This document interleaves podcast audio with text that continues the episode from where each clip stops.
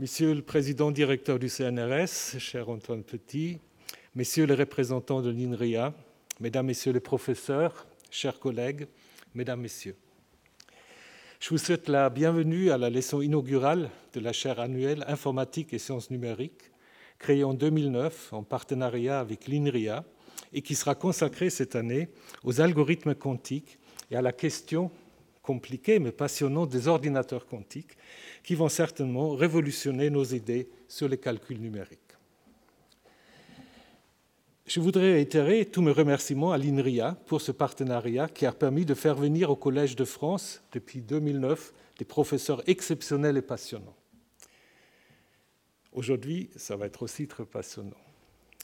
J'ai toujours été intrigué, parce que je ne connais pas grand-chose, mais le fameux chat de Schrödinger, vous le connaissez toutes et tous, qui avant observation est à la fois mort et ou vivant. Et la mécanique quantique montre que les particules en puissance possèdent en effet bien cet état superposé. Ainsi, le calcul quantique et les ordinateurs quantiques à venir travaillent sur un jeu de qubits. Chaque qubit pouvant porter soit un, soit un zéro, soit une superposition d'un et d'un zéro. Donc l'ordinateur quantique, un jour il existera, calcule en manipulant ces distributions. On n'a donc pas deux états en tout, mais en théorie une infinité d'états alors que les prototypes d'ordinateurs quantiques, encore très limités, vont voir progressivement le jour. Les start-up, les grandes entreprises du numérique, mais aussi les gouvernements orientent de plus en plus leurs recherches, leurs intérêts vers ce nouveau type d'ordinateur afin d'être prêts d'exploiter le potentiel de ce futur système informatique quantique.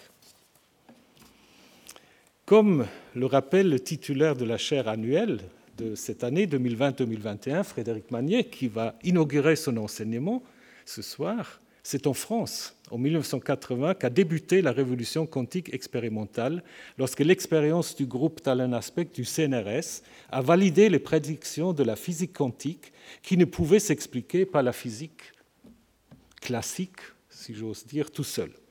Puis le prix Nobel a été décerné en 2012 à notre collègue Serge Haroche et à David Wineland pour leurs travaux conjoints sur le maintien et l'observation du qubit. Le versant informatique de cette révolution a, lui, débuté en 1994 grâce à la vision de Miklo Santa, CNRS encore, dont Frédéric Magnier fut un élève.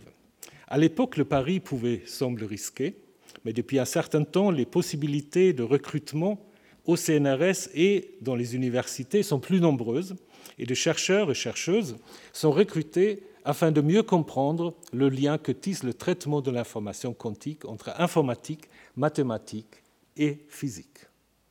Donc nous avons le grand plaisir d'accueillir ce soir un de ces chercheurs de réputation internationale que je voudrais présenter brièvement.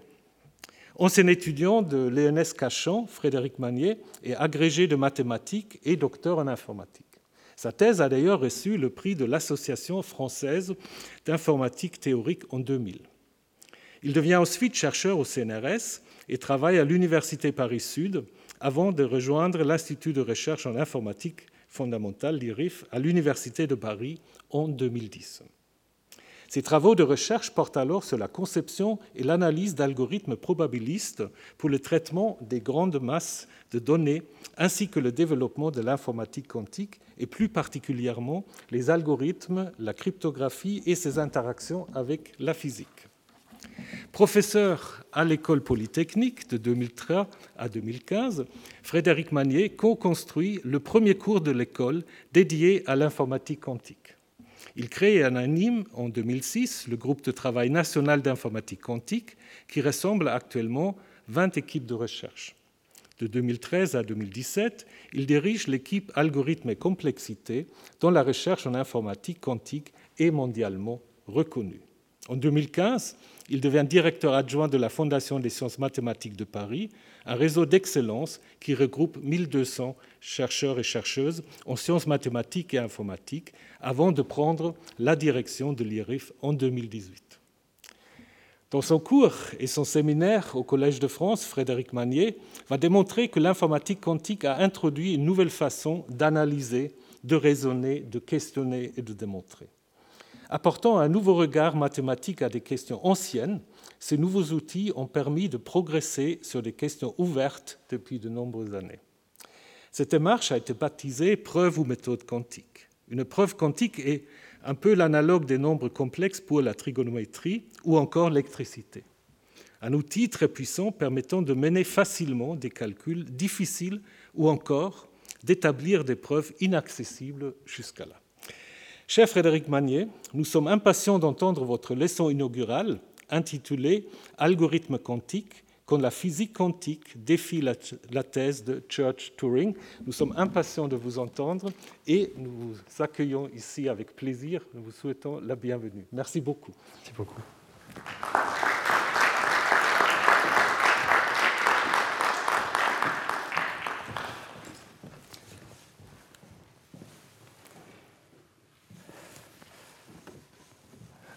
Monsieur l'administrateur, Monsieur le Président du CNRS, Mesdames et Messieurs les professeurs, mes chers collègues, chers amis, Mesdames et Messieurs, tout d'abord merci pour cette présentation élogieuse et en particulier à Xavier Leroy pour m'avoir suggéré et proposé un cours sur les algorithmes quantiques dans cette chaire annuelle, à cet instant charnière de la discipline, puis d'avoir présenté et soutenu ma candidature au collège. Merci à l'Assemblée des professeurs de l'avoir accepté. Proposer un cours au Collège de France n'est pas tâche aisée, tant l'établissement est prestigieux et impressionnant, et ce même pour un directeur de recherche au CNRS, directeur d'un laboratoire de 200 personnes et pourtant expert des algorithmes quantiques depuis plus de 20 ans. Cette opportunité me fait un grand honneur. C'est aussi une reconnaissance de ma discipline que je suis fier de porter pour la recherche française. L'aventure a commencé en 1993 lorsque, comme il a été dit, étudiant de l'École normale supérieure de Cachan, maintenant Paris-Saclay, mon professeur Alain Finkel me proposa un sujet de mémoire de magistère à partir d'un article de vulgarisation sur la cryptographie quantique. Il me fit rencontrer le cryptologue Claude Crépeau, alors à l'ENS de Paris, qui venait de co-découvrir la téléportation quantique. Lui-même me fit assister au cours d'un de ses co-auteurs en visite à Paris, Gilles Brassard, qui était aussi co-inventeur de la cryptographie quantique. Je me souviens aussi de la générosité de Serge Haroche, qui me laissa voir les prémices de son expérience qui, installée à l'époque à l'ENS, lui vaudra plus tard le prix Nobel. S'ensuivit un mémoire de DEA, maintenant appelé Master, dans le groupe de Miklos Santa, père fondateur de l'informatique quantique en France, que j'allais suivre de nombreuses années, d'abord en thèse, puis comme collègue. Je leur dois à tous le développement de ma passion pour l'informatique quantique. Je n'étais qu'un simple étudiant alors qu'ils étaient tous de renommée internationale. Cette aventure a donc débuté par une suite de rencontres déterminantes et facilitées par plusieurs personnes à l'écoute, généreuses de leur temps et qui ont cru en moi. Toute, toute, ma scolarité aura été ponctuée et stimulée par de telles rencontres marquantes, alors que je n'étais sans doute pas issu d'un milieu destiné à faire de longues études. Je ne saurais remercier assez toutes ces personnes. J'essaye à mon tour de faciliter ce type de rencontre et j'incite chacun et chacune à faire de même. Commençons cette leçon donc par rappeler quelques faits récents. En 2019, Google a réalisé un calcul sur un prototype quantique programmable.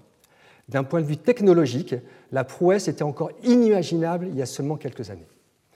D'un point de vue concret, le calcul réalisé est très spécifique et pour le moment sans réelle application.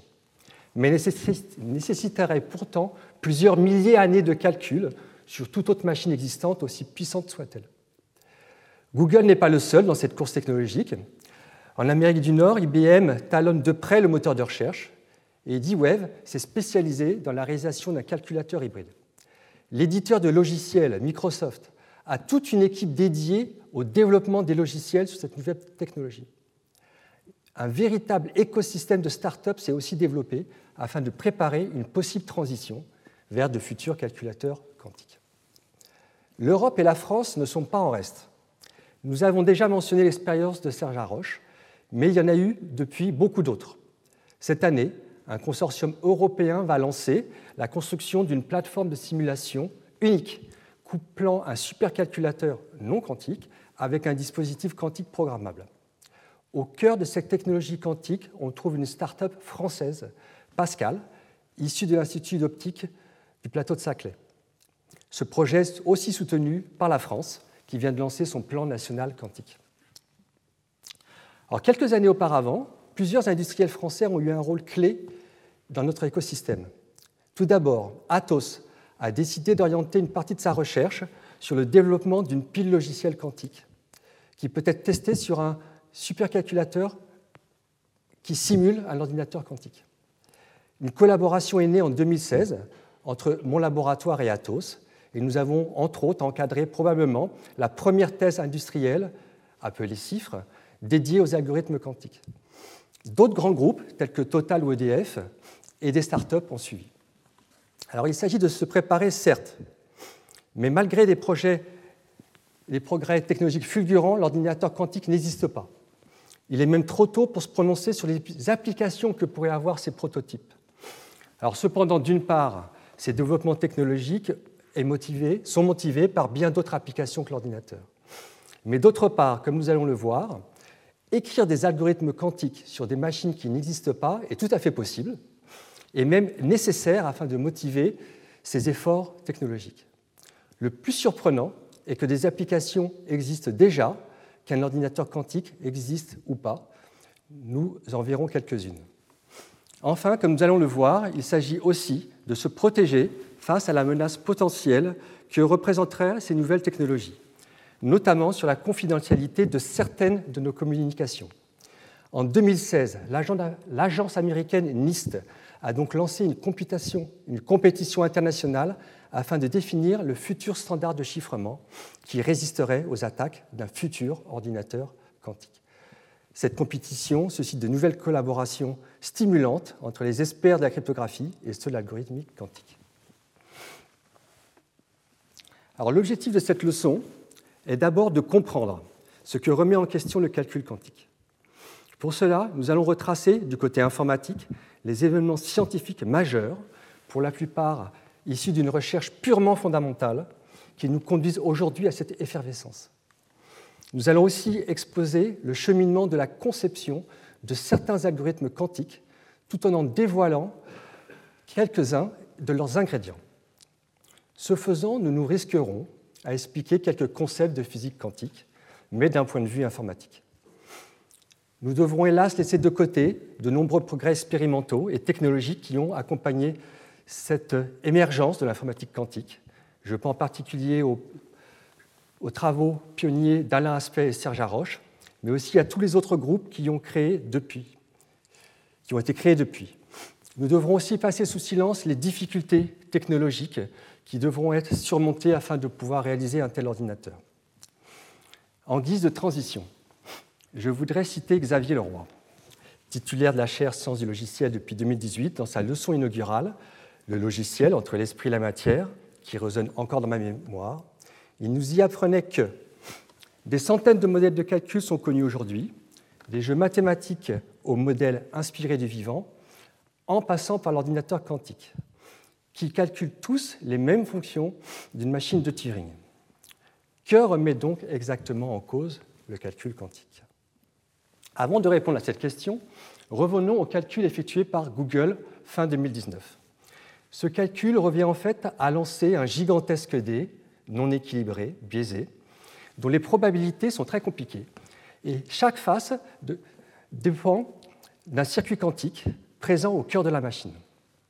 La simulation exacte d'un tel circuit, même de petite taille, 53 bits dans le cas de Google, est d'une telle complexité pour nos ordinateurs actuels qu'elle nécessiterait plusieurs milliers d'années.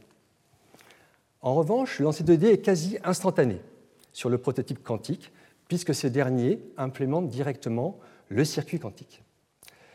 Il semble le faire avec une précision satisfaisante. Je passe ici sous silence que la vérification du lancer est loin d'être aisée, mais néanmoins convaincante. Cette réalisation suscite aussi une compétition avec la communauté algorithmique classique qui cherche à développer de nouvelles techniques de simulation beaucoup plus rapides à ce niveau de bruit avec nos ordinateurs, comme le montre cette coupure de presse de fin 2020. Cette prouesse semble loin aussi de toute application pratique. Néanmoins, elle valide un courant de pensée remontant aux années 80, et en particulier aux propos de Richard Feynman, affirmant que notre interprétation et compréhension de ce qui est calculable devaient évoluer. En effet, dans son exposé invité à la première conférence Physics and Computation en 81 au MIT, Richard Feynman souligne l'importance de la simulation numérique pour mieux comprendre les lois de la physique. Il en estime les ressources et le temps nécessaires afin de pointer du doigt la difficulté de la simulation dans certains cas. Il redoute un phénomène exponentiel rendant impossible la simulation des systèmes quantiques. D'où la célèbre question les systèmes quantiques peuvent-ils être simulés de manière probabiliste par un ordinateur classique? Alors qu'il est communément accepté que tout calcul est un processus physique, cette question nous interroge sur la réciproque. Alors après une longue argumentation, Richard Feynman déclare La mécanique quantique ne semble pas pouvoir être imitée par un ordinateur classique local. Puis il suggère néanmoins si vous voulez faire une simulation de la nature, vous feriez mieux de la réaliser à l'aide de la mécanique quantique. Et bon sang, c'est un problème merveilleux, parce que ça n'a pas l'air si facile. Et enfin, il conclut, pouvez-vous le faire avec un nouveau type d'ordinateur, un ordinateur quantique? Ce n'est pas une machine de Turing, mais une machine d'un autre type. Je ne suis pas sûr que ce soit suffisant. Il s'agissait donc déjà, il y a 40 ans, de la suggestion d'un ordinateur qui manipulerait l'information selon les règles de la mécanique quantique et ce faisant pourrait résoudre un problème qui semble intraitable par nos ordinateurs actuels, c'est-à-dire classiques. Ce simple énoncé n'est pas seulement une suggestion technologique, c'est aussi une remise en question donc, des phénomènes du calcul remontant à la thèse de Church-Turing. Cette thèse tend à affirmer que tout progrès technologique ne remettra jamais en cause le modèle mathématique défini par Church et Turing en 1936. La machine de Turing a permis de modéliser ce qui est calculable par une machine et donc aussi d'identifier ce qui ne l'est pas. Progressivement, d'autres modèles de calcul ont émergé, mais aussi des progrès technologiques qui ont propulsé les ordinateurs à ce qu'ils sont. Cependant, d'un point de vue théorique, ces progrès ne font que donner plus de ressources, de vitesse à la même machine de Turing. Il est intéressant de comprendre ce qui a motivé ce travail avant même la construction d'un ordinateur. En résolvant l'un des 23 problèmes posés par David Hilbert en 1900, Kirk Gödel établit en 1931 son célèbre théorème d'incomplétude. Aussi troublant que cela puisse paraître, il existe des énoncés mathématiques reposant sur l'arithmétique qui ne sont ni vrais ni faux. Il s'agit donc en sorte de nouveaux axiomes. Mais surtout en 1936, Church et Turing en établissent une variance algorithmique plus troublante, appelée indécidabilité algorithmique. Il est impossible de décider par un procédé automatique si un énoncé admet une preuve ou non, c'est-à-dire s'il s'agit d'un nouvel axiome ou pas. Pour démontrer un tel résultat, il fallait définir ce qui était calculable, c'était donc la naissance de l'informatique. Nous connaissons mieux la suite, qui s'entremêla avec la Deuxième Guerre mondiale. Après la participation d'Alan Turing à l'automatisation du décodage des messages allemands, les premiers prototypes d'ordinateurs tels qu'ils existent aujourd'hui émergent après la guerre. Ces ordinateurs sont des machines de Turing dites universelles. Ces machines contiennent en mémoire la description du calcul qu'elles doivent exécuter. Elles ne sont pas à construire pour chaque tâche. Mais revenons au défi quantique de cette thèse, qui affirme donc que tout calcul peut être programmé sur une machine de Turing. Est-ce que Richard Feynman cherchait à contredire cette thèse? L'est-elle par l'expérience de Google? Et donc au risque de vous décevoir, et comme l'annonçait Xavier Leroy, non. Alors de quel défi parle-t-on? Richard Feynman mentionne les ressources et le temps nécessaires à la simulation d'un système physique. Dit autrement, sa complexité calculatoire. Il demande expressément que cette dernière ne soit pas exponentielle, mais plutôt du même ordre de grandeur que la taille du système à simuler, linéaire ou quadratique. La thèse de Churchill est en effet qualitative. Elle ne parle que de ce qui est calculable, peu importe ce qu'il en coûte. Alors ce n'est que quelques décennies plus tard qu'une variante quantitative de cette thèse est apparue, plus ou moins acceptée et reformulée ainsi. Tout modèle de calcul raisonnable peut être simulé efficacement par une machine de Turing probabiliste. La notion d'efficacité y avait été ajoutée, rendant la thèse plus ambitieuse mais aussi plus fragile, ainsi que la possibilité pour une machine d'avoir accès à une ressource aléatoire, un peu comme pouvoir lancer un dé. C'est une ressource indispensable pour nos applications actuelles en cryptographie ou en intelligence artificielle. L'informatique quantique ne me remet donc pas en cause la thèse qualitative, mais bien la thèse quantitative. 50 ans plus tard, l'histoire de l'informatique sembla donc se répéter pour l'informatique quantique avec d'autres acteurs. David Deutsch définit en 1985 la notion de machine de Turing quantique. Les premiers algorithmes quantiques apparaissent, ils sont plus rapides mais ne semblent guère utiles. Finalement, en 1993, Bernstein et Vazirani construisent une machine universelle efficace. C'est le premier compilateur quantique qui valide le modèle d'un point de vue informatique. Dans le même article, il montre qu'un ordinateur quantique peut être exponentiellement plus rapide qu'un ordinateur classique. Cependant, les problèmes sont encore tous artificiels. Simon P. Shore, ici dans le rôle de Turing déchiffrant les codes d'Enigma, apporte une première application concrète et pas des moindres. En 1994, soit une année seulement après la validation du modèle du euh, calcul quantique. En effet, il trouve une application qui permettrait de euh, déchiffrer massivement un certain nombre de méthodes actuellement utilisées, nous y reviendrons. Heureusement, l'ordinateur quantique n'existe pas encore. Cependant, des obstacles théoriques semblent exister, mais ils tombent au fur, et à mesure. L'un d'eux concerne la gestion des erreurs du calcul. L'informatique a en effet tremblé en 1995 lorsque l'instabilité du calcul semblait insurmontable.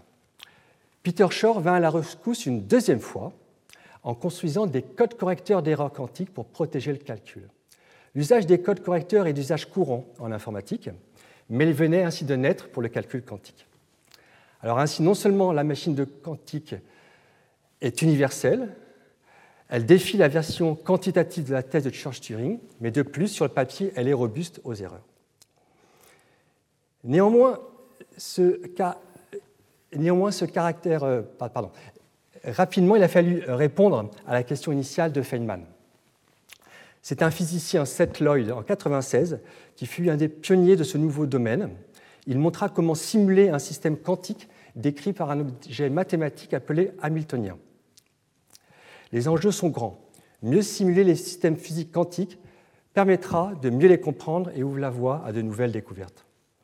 Néanmoins, ce problème a un caractère universel tout algorithme quantique peut être transformé en un problème de simulation hamiltonienne de même difficulté.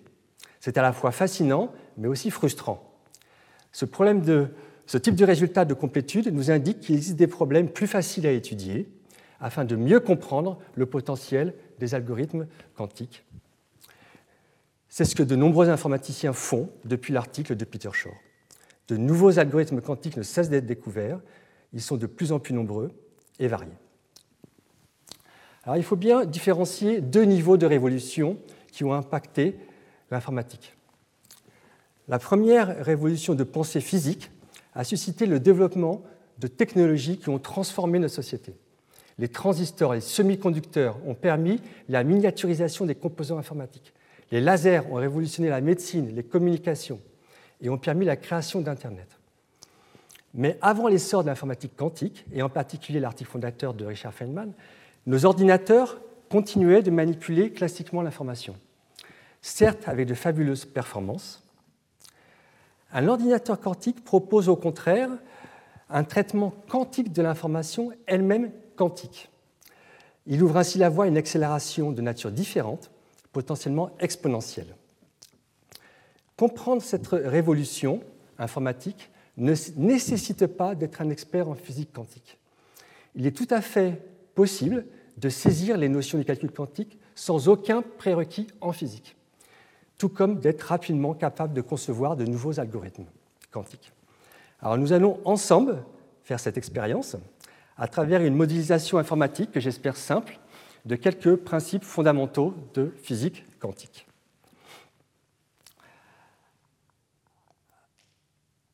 Alors commençons par le bit classique. L'unité de mesure en informatique est le booléen ou euh, bit pour binary digit. Un bit n'a que deux valeurs possibles, 0 et 1. Tout système qui peut être dans deux états peut servir à encoder un bit comme chaque face d'une pièce. Effectuons justement un tirage à pile ou face en lançant une pièce de phase 0,1. Le résultat est un bit probabiliste. Il est inconnu à l'avance, mais peut être prédit selon des probabilités. Si la pièce est parfaite, alors elle indiquera 0 ou 1 avec probabilité 1,5 ou 50%. Plus généralement, une pièce biaisée, sera caractérisée par des probabilités P et Q d'être 0 ou 1, avec la contrainte P plus Q égale 1. Mathématiquement, cela est formalisé par un vecteur de probabilité à deux coordonnées, PQ. Alors un bit quantique est aussi caractérisé par un vecteur à deux coordonnées alpha-bêta appelé amplitude. Mais cette fois-ci, positive ou négative, voire complexe, mais oublions ça ici. Cependant, comme un peu dans l'allégorie de la caverne de Platon, seul un nombre probabiliste de ces amplitudes peut être observé. Plus précisément, lorsque l'observation d'un bit quantique est faite, un tirage à pile ou face est effectué et seul le résultat probabiliste est observé. Les probabilités sont définies par le carré de chaque amplitude associée. Ces probabilités se summant à 1 les amplitudes sont soumises à la contrainte alpha carré plus bêta carré égale 1. Les possibilités de ces amplitudes sont décrites maintenant par un cercle de rayon 1. Ainsi, lorsque un bit quantique est non biaisé, comme la pièce, ces amplitudes ne sont plus 1,5, mais 1 sur racine de 2. En fait, plus ou moins 1 sur racine de 2. Un bit quantique peut s'écrire comme une somme vectorielle alpha 0 plus bêta 1 en utilisant cette notation bizarre, bracket, qui nous permet de distinguer aisément ce qui est quantique de ce qui ne l'est pas. Alors cette somme vectorielle est aussi appelée superposition, avec les superpositions des valeurs 0, 1 avec les amplitudes alpha, bêta. Alors intuitivement, la superposition signifie que la valeur n'a pas encore été choisie. Elle n'a pas été encore observée. Elle le sera une fois observée avec les probabilités associées. Cela ne signifie pas non plus que le bit quantique est dans les deux états à la fois. Il s'agit bien d'une réalité différente de la nôtre, dans laquelle l'intuition se perd, l'équivalent d'une probabilité pouvant par exemple être négative. Le mathématicien se rendra compte que nous avons aussi tordu la géométrie de l'espace nous passons d'un espace de probabilité à un espace euclidien dans lequel de nouveaux outils mathématiques sont à notre disposition. La magie quantique va pouvoir opérer, mais avant, nous devons expliquer comment transformer un bit quantique. Alors, nous voulons de voir que dès qu'il est observé ou mesuré, le bit quantique change de réalité et devient classique. Cette transformation est probabiliste et non déterminée à l'avance. Cependant, il est théoriquement possible de modifier un bit dans sa réalité quantique. Il s'agit de modifier ses amplitudes sans l'observer, afin qu'il reste en superposition. Ces transformations doivent donc préserver le cercle des amplitudes possibles. La physique quantique nous dit que ces transformations sont de plus linéaires, ce sont donc des rotations ou des symétries axiales. Ainsi, il est possible de changer les amplitudes de signes ou les intervertir. La transformation la plus utile de cette leçon est la transformée de Hadamard, une symétrie à 22,5 degrés, appelée port de Hadamard et notée H. Une sorte de pile quantique qui produit les échanges suivants. 0 est échangé avec la superposition uniforme 0 plus 1. Eh, j'aurais pas dû faire ça. 0 plus 1, normalisé par racine de 2. 1 est échangé aussi sur la superposition uniforme, mais au signe près. Un moins vient devant l'amplitude de 1. Alors, le terme porte fait référence à une porte logique élémentaire, et Hadamard indique le lien avec une transformée de Hadamard, qui est une transformée de Fourier particulière qui nous sera bien utile. De façon surprenante, ce qui est transparent suffit pour comprendre les premières bases du calcul sur un seul bit quantique et pour présenter les premières surprises. la première surprise vient d'un générateur aléatoire bien capricieux. Il s'agit euh, d'une propriété spécifique à la porte de Hadamard qui m'a été utile pour définir la notion de porte quantique auto-testable lorsque j'étais en thèse il y a plus de 20 ans. Alors, le bit quantique est initialisé à 0 ou 1, par exemple ici 0. Après une application de la porte de Hadamard, le bit quantique est donc en superposition uniforme de 0 et 1 avec amplitude 1 sur racine de 2. Une mesure à ce niveau-là produirait donc 0 ou 1 avec probabilité uniforme, 1,5 ou 50%. Mais si au lieu de faire une mesure, une deuxième application de la porte d'Adamar était appliquée, alors notre bit quantique retrouverait sa valeur initiale. Alors, ce n'est pas surprenant, la porte est une symétrie, et donc appliquée deux fois, elle revient à son point de départ. Néanmoins, plus précisément, lors du deuxième lancer, l'apparition d'amplitudes de signes différents crée des interférences destructives, ce qui permet de revenir à la configuration initiale. Ces interférences utilisent des nombres négatifs, impossibles avec des probabilités. Donc, autrement dit, une porte de Hadamard réalise un lancer de pièces aléatoires, mais deux portes de Hadamard fait retomber toujours cette pièce du même côté. Si nous poussions l'analogie, un nombre pair de lancers de pièces ferait retomber la pièce toujours du même côté, alors qu'un nombre impair ferait vraiment des lancers aléatoires. Alors le physicien ne sera pas surpris de reconnaître ici un interféromètre. Il s'agit euh, pour nous d'une expérience de pensée dont les caractéristiques ne sont pas reproductibles par un dispositif classique, car la valeur est perçue après le premier tirage. Donc classiquement, il faut donc tricher. Il faut une variable cachée pour retenir cette valeur. et aussi afin de savoir si le nombre de lancers est pair ou impair. Mais au fond, ces variables cachées existent peut-être pour nous faire croire à une réalité quantique. Il est possible de contredire cette hypothèse en utilisant cette fois deux bits quantiques. Dépendant l'un de l'autre, ils sont enchevêtrés, intriqués. Nous présenterons de tels phénomènes lors de mes premiers cours. En particulier, nous montrerons comment contredire les inégalités de Bell. La contradiction de ces inégalités permet aussi d'étendre la notion d'autothèse dont je parlais à des circuits, des circuits quantiques entiers qui s'auto-vérifient eux-mêmes. Cela a des conséquences pratiques que j'aborderai aussi dans mes cours. Alors, une première application de ce simple générateur aléatoire quantique est le chiffrement le chiffrement quantique. Alors qu'un hypothétique, euh, hypothétique ordinateur quantique mettrait à mal la sécurité d'une grande partie de nos messages et transactions numériques, en utilisant l'algorithme de Peter Shor, la physique quantique fournit aussi une alternative. Bennett et Brassard ont fait ces découvertes en 84. En quelque sorte, l'attaque et la riposte reposent sur la même physique. À ceci près que le protocole de chiffrement quantique est déjà technologiquement viable sur de grandes distances, et y compris par satellite. Il peut même être réalisé avec du matériel optique tel que des lasers et fibres optiques très simples, et un prototype avait été fait en 84.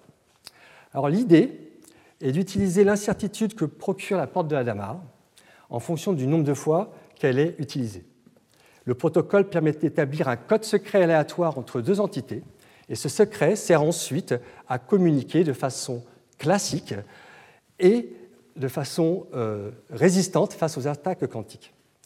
Ce procédé, en deux temps, est constamment utilisé tous les jours, et c'est bien souvent cette première étape de création de code secret qui deviendrait vulnérable face à l'ordinateur quantique. La solution quantique permet donc de remplacer cette étape. L'avantage du euh, chiffrement est incommensurable car la sécurité repose sur les lois de la physique quantique. Le protocole est même résistant aux erreurs. Cependant, et je précise ici car le sujet est sensible, que toute utilisation en pratique de cet échange dans un environnement repose aussi sur des parties classiques et donc sur d'autres hypothèses qu'il n'est pas toujours possible de supprimer. Néanmoins, il s'agit bien d'une sécurité unique que produit la physique quantique, et cette possibilité est prise très au sérieux par une communauté de physiciens et informaticiens. Et depuis 2011, une conférence internationale, QCrypt, existe et structure cette communauté. Alors les algorithmes quantiques. Rentrons maintenant dans le cœur de la création d'algorithmes quantiques. Afin d'apercevoir le savoir-faire de, l'algorithmicien quantique, nous allons retracer ensemble tout un cheminement de pensée, de Dodge à Shor jusqu'à l'intelligence artificielle quantique. Ces travaux ont débuté par la découverte de premiers exemples d'algorithmes quantiques, souvent simplistes, voire inutiles. Pourtant, cette recherche a été cruciale pour les développements actuels. Commençons par les fondements. Dans son article fondateur de 85, David Dutch conçoit un problème d'IA oracle, un peu comme l'oracle de Delphes. L'oracle possède une fonction, f qui va de 0,1 dans 0,1. Dit autrement, derrière deux portes, numérotées 0 et 1, se cachent deux valeurs, deux bits, appelons-les f de 0 et f de 1. Il s'agit de décider si ces deux valeurs sont les mêmes. L'oracle ne peut répondre qu'à deux questions. Que vaut f de 0 Que vaut f de 1 Et le défi est de décider si les deux valeurs sont identiques ou non. Il est aisé de se convaincre que classiquement, il faut deux questions à l'oracle pour répondre à ce défi. En revanche, David Dutch a montré qu'une seule, question, mais en superposition, était suffisante. La solution de Dutch est en trois étapes très proche du générateur aléatoire quantique vu précédemment, avec l'oracle inséré au milieu. Il s'agit encore d'un interféromètre que nous analyserons lors du troisième cours. Alors vous me direz qu'une question au lieu de deux n'est en soi pas bien spectaculaire. Et pourtant, en 92, avec Yoja, Dutch généralise le problème. Cette fois-ci, l'oracle possède une fonction définie sur un nombre exponentiel d'entrée ou de porte, en réalité deux puissance n. Chacune est étiquetée par une suite de n bits logiques. Il s'agit maintenant de décider si la fonction est constante ou équilibrée. Alors sur cet exemple, n égale 4, il y a 2 puissance 4 portes possibles, donc 16. Dans ce cas, la fonction est constante, elle vaut partout 0. Et dans ce cas, elle est équilibrée, elle vaut la moitié du temps 0, l'autre moitié du temps 1. Alors dans le cas classique, il n'est pas difficile de montrer qu'il faut évaluer f sur plus de la moitié des valeurs afin d'être certain de ne pas se tromper, soit un nombre exponentiel de questions à l'oracle. Mais en quantique, une question suffit encore en superposition. L'avantage est maintenant gigantesque, mais nécessite une série de n bits quantiques sur chacun desquels les portes de Hadamard sont appliquées. Alors, comme l'ont mis en évidence ensuite Bernstein et Vazirani, les portes de Hadamard forment ensuite une transformée dite de Fourier, quasi instantanée, mais calculée en superposition. Alors, si cette transformée est très bien comprise et très utilisée en mathématiques, physique et même informatique, restait en son impact sous cette forme pour le calcul quantique, et il ne fallut pas attendre bien longtemps. Vinrent donc les applications. En effet, Simon, en 1994, identifie un nouveau problème, toujours à l'aide d'un oracle qui exploite pleinement les propriétés de la transformée de Fourier quantique. Mathématiciens et physiciens ne seront pas surpris d'apprendre qu'il s'agit de, déterminer la période d'une fonction sous certaines hypothèses. Ce problème nécessite encore un nombre exponentiel de questions, même probabilistes. Cependant, l'algorithme de Bernstein et Vasinerani peut être utilisé, mais cette fois, il faut relancer l'algorithme plusieurs fois au bout d'un nombre linéaire d'essais, il est alors possible d'identifier la, période. L'ingrédient principal est donc la transformée de Fourier quantique. Alors cet article a d'abord été rejeté, mais il circule dans la communauté. Peter Shor tombe dessus et fait le lien avec la factorisation en montrant comment factoriser peut être vu comme un problème de calcul de période. Les deux articles sont acceptés, le circuit est très similaire, mais le talent de Shor est d'avoir fait le lien entre les deux problèmes. Alors quel est donc le problème que Peter Shor avait résolu? La multiplication est une opération bien connue et immédiate pour une calculatrice. Son inverse, la factorisation, est moins connue. Alors étant donné un produit, par exemple ici 2021, il faut trouver deux nombres facteurs dont le produit donne 2021. Donc la réponse est 43 fois 47. Curieusement, cette opération est difficile dès que les nombres sont trop grands, pour nos ordinateurs actuels non quantiques. Peter Shor a construit donc une fonction périodique à partir du nombre à factoriser, 2021. La période de cette fonction permet de trouver facilement les facteurs du nombre. L'algorithme joue donc le rôle de l'oracle, et c'est la première fois qu'il n'y a plus besoin d'un oracle pour résoudre un problème. Puis il est adapté, et a, Pichor a adapté l'approche de Simon avec une autre transformée de Fourier dont il avait besoin. À partir de là, une lignée de recherche à laquelle je participe se développe autour de la résolution de problèmes algébriques à l'aide de cette transformée de Fourier. Les applications impactent la cryptographie, comme nous allons le voir, mais aussi potentiellement l'étude de structures algébriques telles que les symétries dans les molécules. Alors effectivement, en cryptographie, l'impact a été grand. La cryptographie moderne, dite à clé publique, s'est construite en partie sur la difficulté supposée de factoriser ou d'autres problèmes similaires. Cette cryptographie permet tous les jours à deux personnes ou deux ordinateurs de communiquer sur Internet et d'échanger des messages sans posséder au préalable de codes secrets communs ou de protocoles quantiques de Bennett et Brassard. Au contraire, alors une clé publique, je suis, par exemple 2021, ou plutôt un cadenas public, agit comme un manuel de construction d'un cadenas ouvert que chacun peut utiliser pour chiffrer un message en refermant le cadenas. Puis le seul détendeur de la clé secrète, ici 43 et 47, pourra déchiffrer le message en ouvrant le cadenas. Alors l'utilisation de l'algorithme de Shor sur un futur ordinateur quantique met donc à néant ce, principe de euh, codage de messages.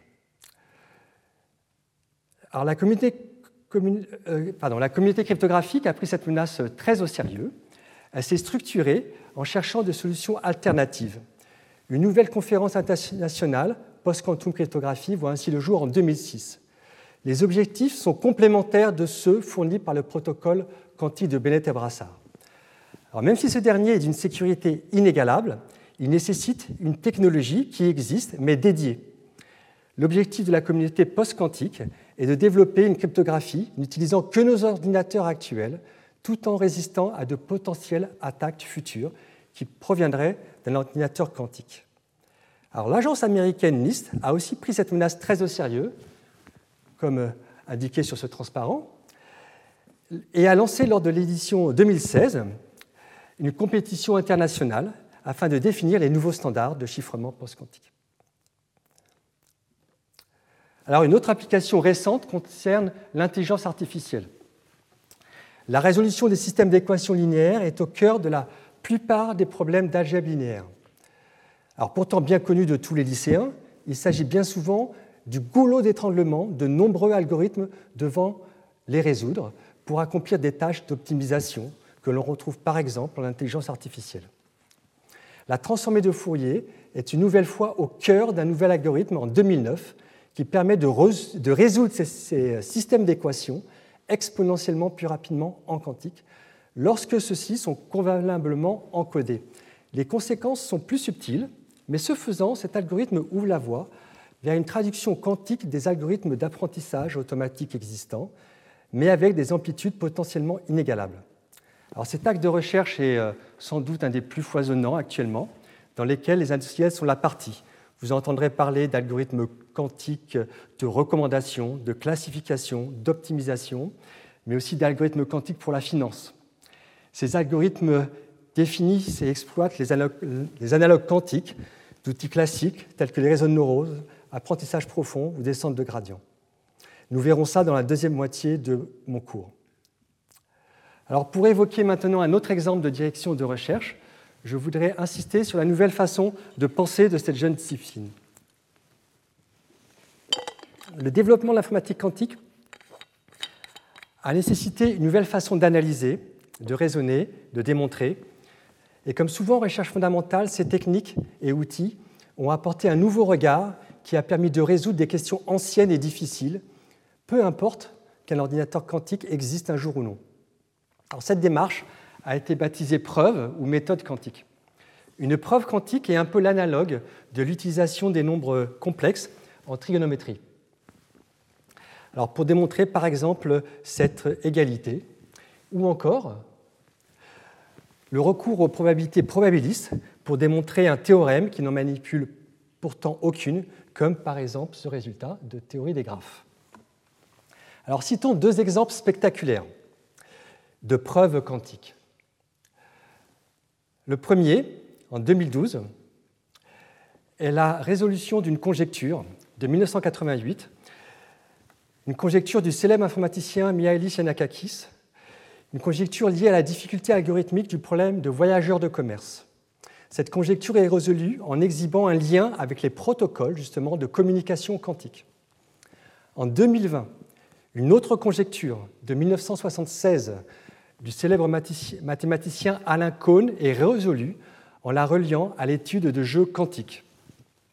Alors, les jeux quantiques sont euh, une classe de jeux mettant en évidence des phénomènes quantiques considérés comme des paradoxes au milieu du XXe siècle, tels que les inégalités de Bell. Et une image simpliste de ces jeux pourrait être celle d'un casino quantique, où des joueurs, partageant des états quantiques, chercheraient à gagner plus facilement face à la banque classique. Alors, mais aussi, plus impressionnant pour moi, plusieurs algorithmes non quantiques ont d'abord été découverts sous forme quantique avant d'être déquantisés. Citons ici seulement un exemple récent qui a beaucoup fait parler de lui et dû à un de mes collègues à l'IRIF, Yordanis Kirinidis, et Anupam Prakash. Il s'agit d'un algorithme de quantique de recommandation, tout d'abord découvert en 2017, dont le but est de faire des suggestions au plus juste, un peu comme le font les plateformes musicales ou de vidéo. Alors cet algorithme a ensuite été déquantisé deux ans plus tard par Ewin Tang avec une technique très générale, mais hélas pas encore réaliste pour être utilisée aujourd'hui, mais peut-être bientôt. depuis 1995, les applications potentielles de ces algorithmes foisonnent dans tous les domaines, où l'informatique joue un rôle crucial, mais pour des tâches trop difficiles pour nos, ordinateurs actuels. Alors, en reprenant une communication faite par INRIA fin 2020, ces domaines pourraient inclure l'intelligence artificielle, la cryptographie et la cybersécurité, la finance, la modélisation moléculaire, la santé, la météorologie, la logistique. Alors, en parallèle, de nouveaux outils sont continuellement développés, et au fur et à mesure que notre compréhension progresse et que les champs d'application s'élargissent. Ces découvertes impactent toutes les thématiques de l'informatique, tout en tissant de nouveaux liens informatiques vers d'autres disciplines, dont la physique, la chimie et les mathématiques. En revanche, l'avantage des algorithmes quantiques n'est qu'asymptotique. Plus les données qu'ils manipulent sont grandes, plus leur rapidité surpasse celle des ordinateurs actuels. En dessous d'une certaine taille, l'avantage est donc négligeable. L'algorithmicien n'en sera pas surpris. Dans le cas de l'algorithme de Shor, il faudrait utiliser plusieurs milliers de bits quantiques, qui deviennent des millions une fois tous les rouages du programme empilés, en particulier pour contrôler les erreurs. Est-ce énorme? Alors à l'échelle de l'informatique d'aujourd'hui, non. La mémoire d'une clé USB se compte en gigaoctets, soit en milliards de bits. Mais à l'échelle quantique, personne ne sait si nous pourrons un jour manipuler quantiquement une telle mémoire. Les expérimentations en cours portent au plus sur quelques centaines de bits quantiques, avec des taux d'erreur, hélas, encore trop élevés. Pourtant, certaines applications, comme la simulation quantique, pourraient utiliser ces centaines de bits quantiques, et même d'autres études sont encore en cours pour d'autres applications. Notons que d'autres prévisions encore plus optimistes existent, hein, mais qu'il est difficile à ce stade d'en avoir la moindre certitude. Alors une occasion unique se présente euh, à nous afin que la recherche informatique soit au plus près des futures réalisations. Nous sommes effectivement à un moment charnière. Plusieurs acteurs fournissent un effort historique pour développer de nouvelles technologies utiles au calcul quantique. Les algorithmes quantiques ont été découverts par dizaines, bientôt centaines. En revanche, la question de possibilité de construire un ordinateur les exécutant est clairement de plus en plus pressante. l'avantage industriel que pourrait procurer la construction d'un ordinateur quantique, même imparfait, a créé une frénésie stimulante, mais parfois hors de contrôle, qui touche à tous les secteurs stratégiques. finance, industrie, santé, sécurité. Cet engouement n'est pas sans rappeler le hype cycle que sont censées suivre les technologies émergentes. Mais plus sérieusement, le principal défi informatique repose donc sur la recherche d'une application de ces prototypes quantiques, même s'ils sont petits ou avec des erreurs. Un véritable travail de fourmi s'est donc enclenché. Pour l'instant, hélas, avec une communauté informatique encore trop petite. Et c'est dans ce contexte que je donnerai ce cours sur les algorithmes quantiques au Collège de France. Ce cours tâchera de répondre à une demande croissante d'information et de formation de nombreux publics, des esprits curieux aux acteurs des sciences informatiques au sens large. Des bases solides seront enseignées, qui, tout en ouvrant sur des résultats récents, permettront à tout à chacun de devenir, je l'espère, acteur dans la création d'algorithmes quantiques. Et en guise de conclusion, il convient de rappeler que c'est en France, de 80 à 82, que le groupe d'Alain Spey a mené une série d'expériences qui allaient marquer la physique. Elles furent les premières à être suffisamment rigoureuses pour convaincre de la véracité des prédictions de la physique quantique. De nombreuses écoles furent créées, dont un des points culminants est le prix Nobel décerné en 2012 à Serge Haroche pour ses travaux sur la manipulation de systèmes quantiques. Le versant informatique de cette révolution a, lui, débuté en France en 1994 conjointement à d'autres travaux à l'international grâce à la vision de Miklos Santa. Rapidement, Miklos a su constituer un groupe que j'ai rejoint, un groupe qui a depuis essaimé, fait des émules en France et attiré des talents internationaux. À l'époque, le pari pouvait sembler risqué. Les succès actuels en France, mais aussi à l'international, ont été construits sur la confiance dans une recherche fondamentale, ainsi que sur des possibilités de recrutement assorties de moyens. Je terminerai en paraphrasant les propos de Serge Haroche, auxquels j'adhère complètement. Le grand danger lorsqu'on envisage l'avenir d'une recherche telle que celle que je viens de décrire est d'annoncer des découvertes et des applications qui n'arriveront peut-être pas. Même si la pression actuelle est grande de promettre beaucoup afin d'être financée, n'oublions pas que les débouchés de la recherche fondamentale sont imprévisibles.